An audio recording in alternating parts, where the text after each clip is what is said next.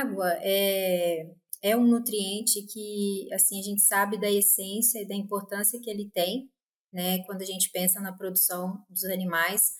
Porém, muitas vezes é um nutriente esquecido, né, pelas granjas. Até mesmo quando é, vivenciamos alguns desafios sanitários. Então, assim, a gente olha todos os desafios, todas as questões de medicamentos, formulações, nutrição e acabamos esquecendo a importância né, que a água tem dentro do processo. E muitas vezes é, isso acontece porque o custo da água hoje para o produtor muitas vezes é baixo, né?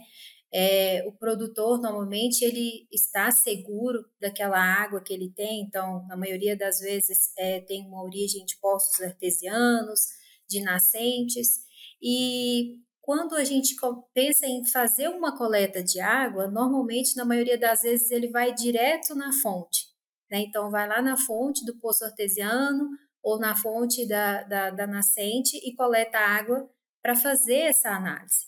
Né? E aí, o que, que acontece? Muitas vezes a gente esquece de verificar por todo o percurso né, que essa água vai passar ao longo aí, né, de todo o sistema hidráulico da granja.